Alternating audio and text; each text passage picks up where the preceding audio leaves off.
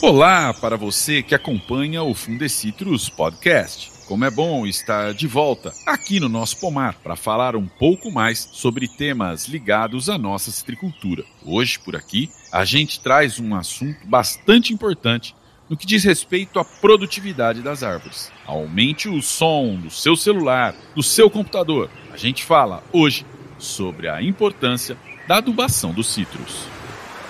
A acidez do solo é reconhecida como um dos principais fatores de baixa produtividade das culturas. Ela está sempre associada como baixo pH e também com a toxicidade de alumínio. O excesso de manganês também vai causar prejuízos ao crescimento das plantas. Quando a gente conhece bem o solo e as nossas condições, fica muito mais fácil trabalhar e a chance de se obter melhores resultados.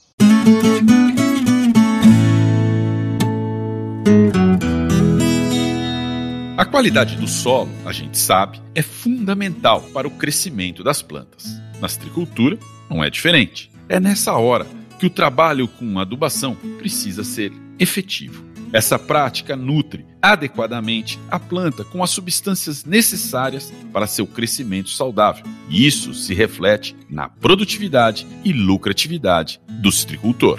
Para a nossa prosa, a gente tem o prazer de conversar com os pesquisadores do Centro de Citricultura Silvio Moreira, doutor Dirceu de Matos Júnior e doutor Rodrigo Marcelli Boareto, meu xará. O doutor Dirceu de Matos é, inclusive, diretor do Centro de Citricultura, que é vinculado ao Instituto Agronômico de Campinas, IAC, integrando assim a Agência Paulista de Tecnologia dos Agronegócios, da Secretaria de Agricultura e Abastecimento do Estado de São Paulo. Eu quero agradecer a presença de vocês dois. Sejam muito bem-vindos. Obrigado por aceitarem o convite e conversar um pouco mais aqui no Fundecitrus Podcast.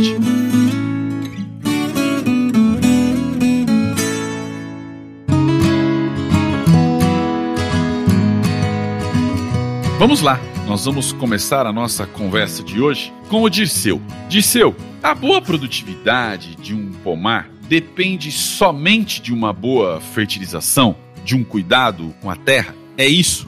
Rodrigo Brandão, olá, um prazer estar aqui com você e participar desse podcast do Fundecitrus. Uma pergunta bem colocada e vamos começar com a resposta assim: não só de uma boa fertilização. Precisamos ter uma certeza sobre o potencial de produção de frutos dos pomares comerciais que ele é determinado principalmente pelo valor genético, né, da qualidade genética das combinações do que nós chamamos das variedades de copas e de porta-enxertos. O uso da enxertia, ela lá atrás já se tornou-se fundamental para a citricultura, para a quebra do que nós chamamos da juvenilidade das plantas. Elas se mostram mais produtivas, elas apresentam uma maior resistência e tolerância dos citros a fatores bióticos, são as enfermidades, as doenças bacterianas, fúngicas, de vírus também, que afetam e limitam aí a produtividade. E assim nós temos um contexto para falar de produtividade e da qualidade da fruta. Agora, com o manejo adequado do solo e o uso dessas variedades adequadas, nós notamos que os citros mostram uma boa adaptabilidade às condições distintas de solo.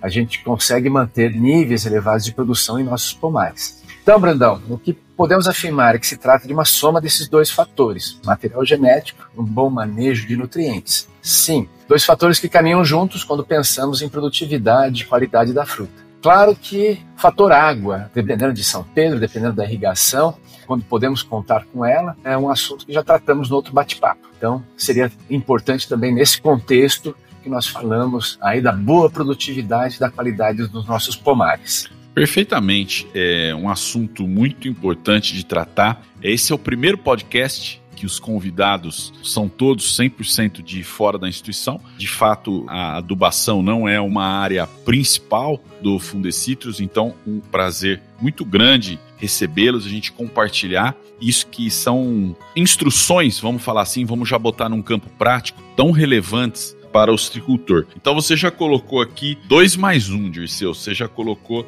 a qualidade genética, material genético, já colocou o bom manejo de nutrientes e fazendo aí essa junção, a água, né, também tem que estar tá presente. Muito bem. Eu vou trazer o meu xará então para a conversa. Você estava falando de soma, Dirceu, e o Rodrigo Boareto Eu queria, Rodrigo, você entrando na nossa prosa, eu queria que você dissesse o seguinte: conhecer o solo da propriedade seria o primeiro passo necessário, fundamental para o trabalho eficiente de fertilização? Eu queria que você discorresse sobre isso. Olá, Brandão e a todos que estão acompanhando esse podcast. Meu, muito obrigado pela oportunidade de estar conversando com vocês sobre nutrição nos sítios, um tema que a gente vem trabalhando a, a longa data. O raciocínio é esse mesmo. O primeiro passo é conhecer bem o nosso solo e a condição da área. Quando a gente conhece bem o solo e as nossas condições, fica muito mais fácil trabalhar e a chance de se obter melhores resultados. Mas não, eu ressaltaria aqui, em primeiro, é preciso ter uma atenção redobrada aos solos rasos, com pouca profundidade, né, aqueles solos de textura muito mais argilosa, né? Isso pode favorecer, principalmente naquelas condições que favoreçam o encharcamento ou a compactação das camadas superficiais, o que vai restringir o crescimento do sistema radicular. Já nos casos dos solos mais arenosos, que tem menor capacidade de retenção de água, também é outra atenção que a gente tem que ter aí, porque a falta da água vai restringir bastante o desenvolvimento das raízes e, consequentemente, limitar a produtividade das plantas. Desse modo, depois de uma análise da área, de preferência por um profissional que conheça do assunto, deve-se fazer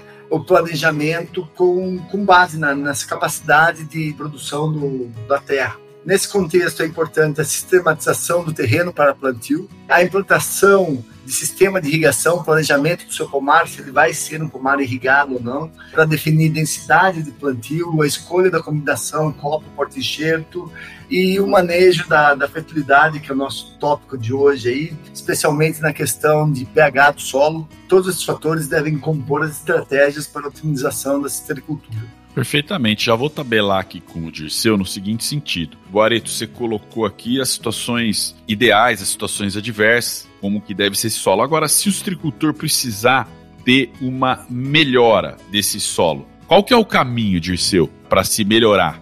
Partindo da avaliação da capacidade do uso da terra, entender das características físicas, né, da paisagem, isto é, do tipo de relevo, a gente vem aqui com certeza para o pontapé inicial, que seria a avaliação correta das características químicas do solo, para que posteriormente a gente tenha a possibilidade da intervenção, da correção da acidez do solo, da elevação dos níveis de fertilidade para o atendimento de um equilíbrio químico. Vamos falar que as plantas de citros respondem melhor em termos de produtividade. Assim, a análise química de solo ela se torna uma ferramenta fundamental porque ela avalia a reserva de nutrientes disponíveis no solo para a absorção pelas raízes. Né? Isso auxilia na identificação de características que limitam a produtividade do pomar. Por exemplo, deficiências de nutrientes minerais vão limitar aí quanto de fruta o pomar pode produzir e aquilo que nós podemos colher. Questão interessante quando falamos da análise de solo é que existem extratores ou soluções extratoras que os laboratórios usam, né? mais comumente utilizadas aí em diversos países para avaliação da fertilidade do solo, a gente teria diferentes extratores. Por exemplo, água, meliche, que no Brasil ainda é utilizado em algumas regiões e por algumas instituições, o acetato neutro de amônio, o acetato neutro e a resina trocadora de íons. Os métodos empregados aí para análise química, quando nós estamos falando aqui no estado de São Paulo, e deles, muito importante para a interpretação do resultado da análise solo, são referentes aí ao sistema IAC de análise de solo. E o principal diferencial desse sistema IAC é a extração do fósforo com a resina trocadora de íons. Esse método foi ajustado a essas características dos nossos solos brasileiros, aqui as condições tropicais, que diferem bastante aí de outros países e que nos tem dado essas respostas importantes da calibração dos resultados da análise de solo para o manejo e aumento da produtividade. Então, esses tópicos aí, conceituais as recomendações de calagem e adubação dos ciclos, nós abordamos bastante e de uma forma bem prática no Boletim 100 do Instituto Agronômico. Esse boletim ele foi recentemente revisado, ele traz aí, entre várias culturas agrícolas, pensando nas melhores práticas de manejo para a sustentabilidade do setor, as informações práticas que o citricultor tem para manejar o seu pomar, com uso eficiente aí de recursos dos insumos que estão disponíveis para o seu trabalho e, consequentemente, como nós falamos, né, para a sustentabilidade, para o maior retorno econômico da sua atividade. Tirceu, antes de eu fazer duas perguntas ao Boareto, eu vou fazer duas perguntas para você. A primeira é ignorância minha. Esse sistema IAC de análise de solos foi desenvolvido por vocês? E aí, se o tricultor precisar buscá-lo, qual que ele consegue baixar? Como é que é? Para quem que ele pede? O sistema IAC, Brandão, ele busca alguns métodos químicos para avaliação da fertilidade de solo. Tá? E o que destaca é o uso dessa resina trocadora de íons, que melhor imita aí a capacidade da raiz de absorver aqueles nutrientes que estão disponíveis no solo ou na solução do solo. Então, quando nós estamos falando de adubação, interpretar o resultado que o laboratório traz para nós da disponibilidade de um nutriente no solo ele precisa ser interpretado e quando esse número ele é produzido pelo sistema IAC de análise de solo ou sai ali da extração por resina, nós temos a possibilidade da interpretação correta dentro das tabelas de recomendação de adubação. Se você mudar o método, essa interpretação muda totalmente. Então, todos os nossos programas de pesquisa direcionam as recomendações de adubação, estão calibrados aí para o sistema IAC. Ele é amplamente usado por laboratórios no Brasil, no exterior. Existe um sistema de qualidade associado a isso. Contudo, ainda no Brasil existem alguns laboratórios, tipo a Embrapa, que usam um sistema um pouquinho diferente, principalmente para fósforo, né, esse extrator de Mellish, e cujos números não conversam muito bem, porque a adaptabilidade desse método aí para a condição nossa de solo tropical, a resina tem mostrado um, uma resposta muito melhor. Muito bem. Acho que isso mostra também, ajuda a mostrar a força da estrutura de São Paulo, né? São muitas redes interligadas, muitos estudos específicos. Que bom poder ter vocês aqui para contribuir com o Stricultor.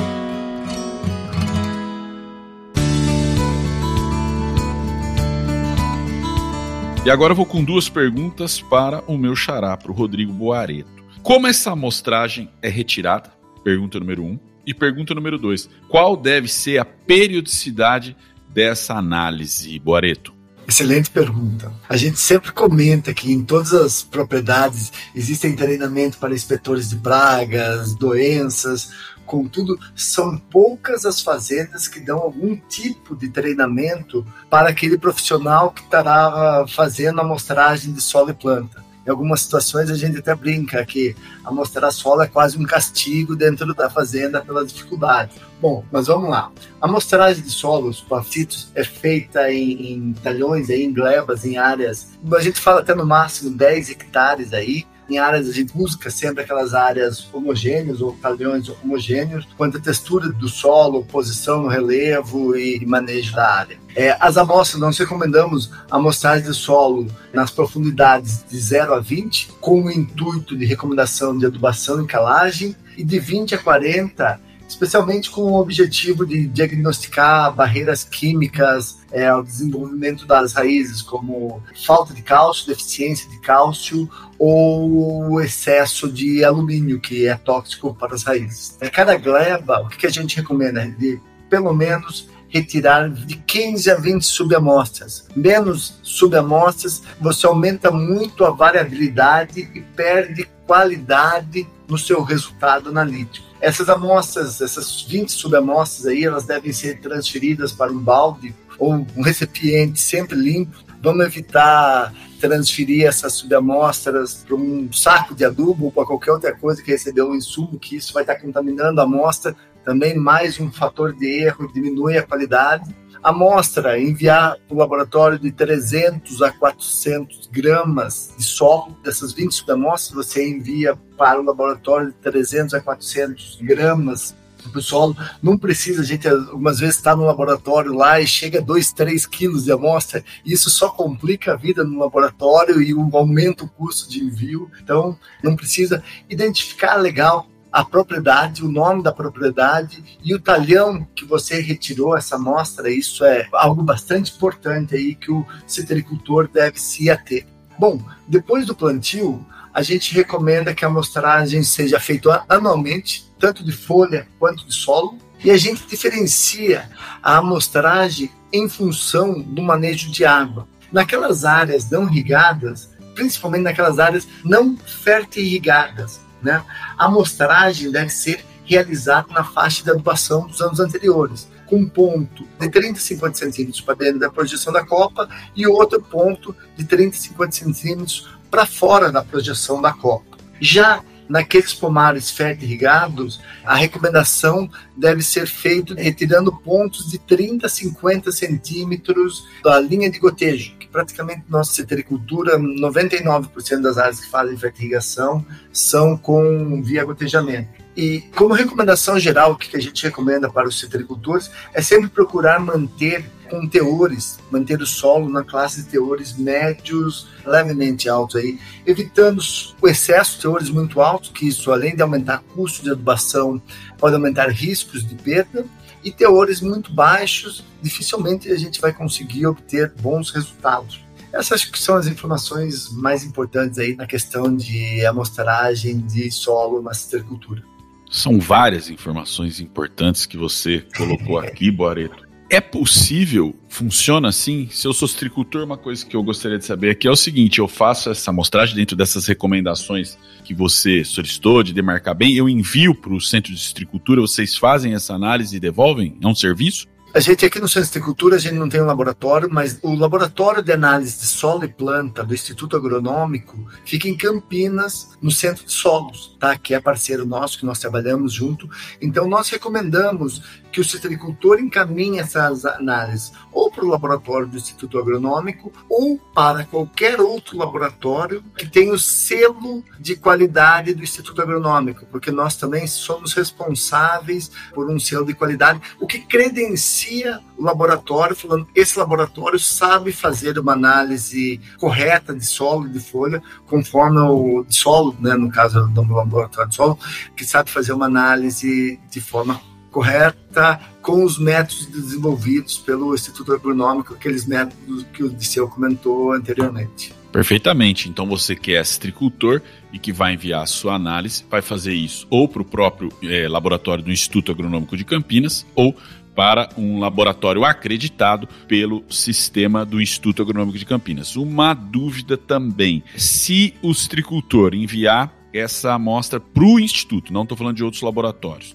dos acreditados, diretamente para o Instituto. Essa análise tem custo? Como é que é isso daí, Boreto? Tem um custo, acho que todos os laboratórios têm um custo. Eu não saberia dizer, mas eu acho que esse custo gira em torno de 40, 50 reais por análise, uma análise completa com macro e micronutrientes é algo que representa muito pouco, a gente até brinca com, os citricultores, isso representa muito pouco numa tomada de decisão daquela dose fertilizante que você vai colocar. Você vai estar gastando 3, 4, 5 mil reais de fertilizantes e menos de, de 40, 50 por hectare, 3, 4 mil por hectare e uma tomada de, de recomendação, uma, uma, análise química custa 40, que custa 50 reais o quanto isso representa por uma tomada de decisão de 10 hectares, se você vai estar gastando 25 a 30 mil reais, se somar a, o tamanho da amostra e quanto aquela amostra representa, é muito pouco em função da tomada. Então, vale a pena fazer, porque isso vai definir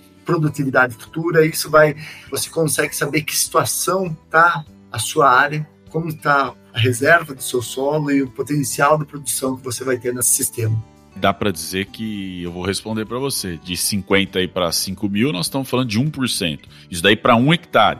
Ou seja, é um investimento ínfimo para o tanto de, de informação que você vai ter. Perfeito, obrigado, Boareto. Dirceu, muitos termos aqui, eu admito, são novos para mim. Eu estou muito mais focado na fitossanidade, que é, vamos dizer assim, o principal, não só, mas o principal em termos agronômicos da instituição. Mas eu sei que a calagem, eu já aprendi aqui, é a utilização do calcário. Esse é o processo mais utilizado, Dirceu? Começando sim, é, corrigir a acidez do solo é o primeiro passo, como a gente falou, e a calagem ou uso de insumos do tipo calcário é necessário para que possamos corrigir aí essas condições químicas adversas para o crescimento das raízes, essas condições limitantes, que é a baixa disponibilidade de nutrientes para os citros. Né? Então, se a gente considerar que a maioria dos solos da nossa citricultura são naturalmente ácidos. Isso é em razão do tipo de material de origem. Né? e são pobres no que a gente chama de cátions básicos, né? cálcio, magnésio, potássio. E o outro, o processo de formação do solo e a própria adubação, ela leva à acidificação desse solo, uma condição que nós não desejamos. Principalmente essa questão de aumento de produtividade e uso mais de fertilizantes vai causar, quando não muito bem manejada, aí uma perda dessas características que estão associadas aí à boa saturação por bases, que é a manutenção do cálcio, magnésio e potássio nas camadas onde crescem as raízes. Nós precisamos fazer o uso desse calcário e sempre observando aí calcário de boa qualidade, calcário que vai trazer o suprimento de cálcio, o suprimento de magnésio tão necessário para essa cultura. Então a gente pode falar com certeza que a calagem é importante porque a acidez do solo é reconhecida como um dos principais fatores de baixa produtividade das culturas. Ela está sempre associada, como já comentamos, esse baixo pH e também com a toxicidade de alumínio. Às vezes, o excesso de manganês também vai causar aí é, prejuízos ao crescimento das plantas e, consequentemente, a produtividade e qualidade dos frutos. A gente sabe que cálcio é importante para um bom crescimento de raízes, para um bom a formação de folhas, de flores, assim como o magnésio é importante para a proteção da planta contra estresses abióticos, aí, o excesso de calor, e também para colocar mais bricks ou mais açúcares nos frutos. Então, a gente, quando fala de calagem, nós vamos lá remeter um pouco dos trabalhos desenvolvidos pelo Instituto Agronômico Ciência e Agricultura. São experimentos que demonstraram que você saindo de um solo ácido, corrigindo ele com calcário, nós temos aumentos de 65% da produção de frutos do pomar. E aí vem como um dos maiores retornos de investimento que o citricultor pode contar nessa fase de planejamento e manejo. Por isso que a análise de solo, como disse o Rodrigo Boreto, é extremamente importante nessa fase. Nós temos, além do calcário, podemos acrescentar aqui só mais um, um pitaco, falar de condicionadores de solo, como o gesso agrícola, que não corrige o pH, mas melhora as condições de crescimento das raízes lá, principalmente em profundidade, quando esses pomares vão ficando mais velhos, as alterações químicas que ocorrem em profundidades são mais difíceis de serem corrigidas do que quando na implantação. E nós temos respostas muito boas dentro dessa estratégia de manejo. O citricultor pode ter confiança nessas recomendações, porque é uma base para um bom começo de uma citricultura, para uma manutenção é, dessa produtividade e qualidade dos pomares ao longo da vida útil dos nossos pomares. É, fica muito evidente a importância que tem o trabalho de nutrição. Até 65% de incremento de produtividade não é pouco. Como que é feito de ser o processo de calagem? A calagem é feita, a gente tem que separar, basicamente, quando nós estamos implantando o pomar, né? É um momento muito importante que é partir já de solos de fertilidade média alta e um bom preparo da faixa de plantio. E depois nós temos a calagem nos pomares instalados. No plantio, ela é feita ali nessa faixa, no sulco de preparo de plantio das mudas, né? A gente busca com uma certa antecedência para que o insumo possa reagir com o solo e melhorar a qualidade dele.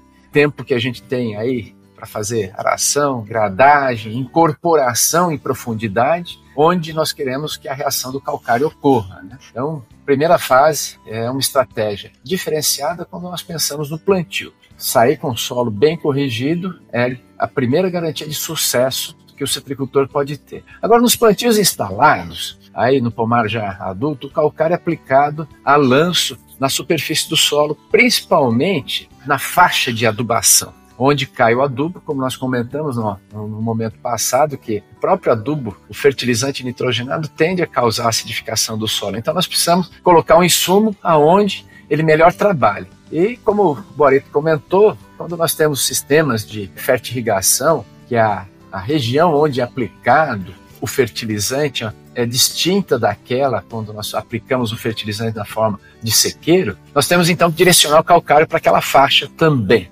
Então, de tudo nós vamos ter que, tanto de plantio como de manutenção do pomar já instalado, é calcular aí a dose de calcário para que caia uma quantidade necessária para levar a saturação por bases, a quantidade de cálcio, magnésio e potássio ali na CTC do solo, a 70%. Devemos pensar isso sempre nos meses que antecedem aí o começo das águas, as novas adubações.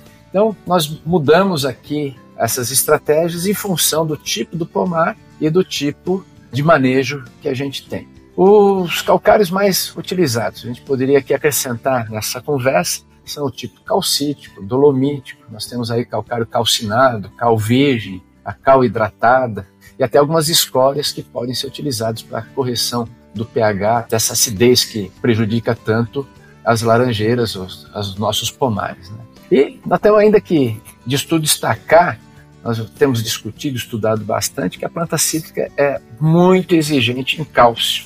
Então, esse nutriente é muito importante para o desenvolvimento e funcionamento aí das raízes, que vai permitir a planta absorver melhor água e nutrientes. Então, nós vamos ter aí esse papel desse nutriente para ser importante no crescimento lá da pontinha da raiz, que é onde nós temos a multiplicação, o crescimento celular, e aí uma condição de solo melhor explorada pela planta para um maior crescimento. Fechamos aqui a nossa conversa com uma estratégia da calagem em plantio, do pomar instalado e desse pomar instalado quando ele é manejado em sequeiro e quando ele é manejado sob fertirrigação. Então, o citricultor Tendo essas questões na cabeça aí, a gente pode partir para um bom serviço de calagem nos nossos pomares.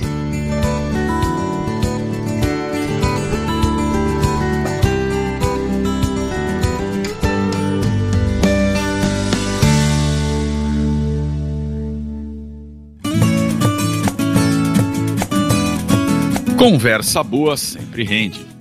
Então, ela vai ter continuação.